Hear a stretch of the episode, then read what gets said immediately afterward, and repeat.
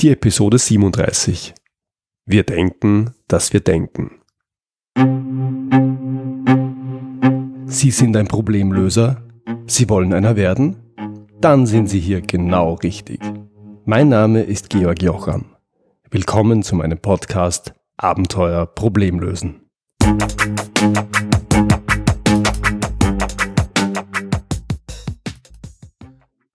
Hier der sechste Teil meines Zitate-Special zum Halbjahresjubiläum dieses Podcasts.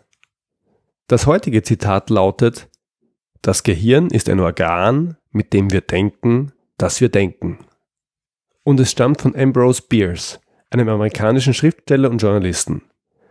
Mit diesem Zitat hat er vor mehr als 100 Jahren etwas vorweggenommen, was Verhaltenswissenschaftler und Neurowissenschaftler erst sehr viel später nachweisen konnten.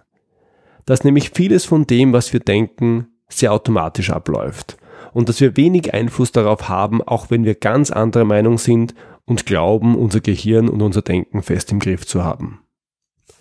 Daniel Kahnemann hat in seinem Bestseller Schnelles Denken, langsames Denken den Unterschied herausgearbeitet zwischen dem schnellen, instinktiven und emotionalen System 1, dem schnellen Denken, und dem langsameren, Dinge durchdenkenden und logischeren System 2, dem langsamen Denken. Letzteres haben wir im Griff, wenn wir es denn nutzen, ersteres nicht. Dazu ein Beispiel. Stellen Sie sich vor, Sie lernen einen Menschen kennen, eine Frau, einen Mann, ganz wie Sie mögen.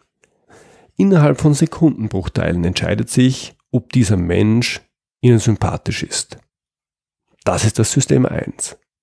Unser Gehirn entscheidet aufgrund von Mustern und Erfahrungen aus der Vergangenheit, ohne dass wir etwas dazu tun könnten.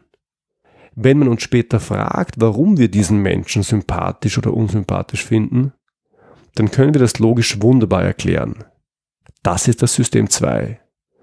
System 2, unser langsames Denken, übernimmt dabei aber nur die Funktion eines Regierungssprechers, der erklärt, dass etwas so und nicht anders sein muss.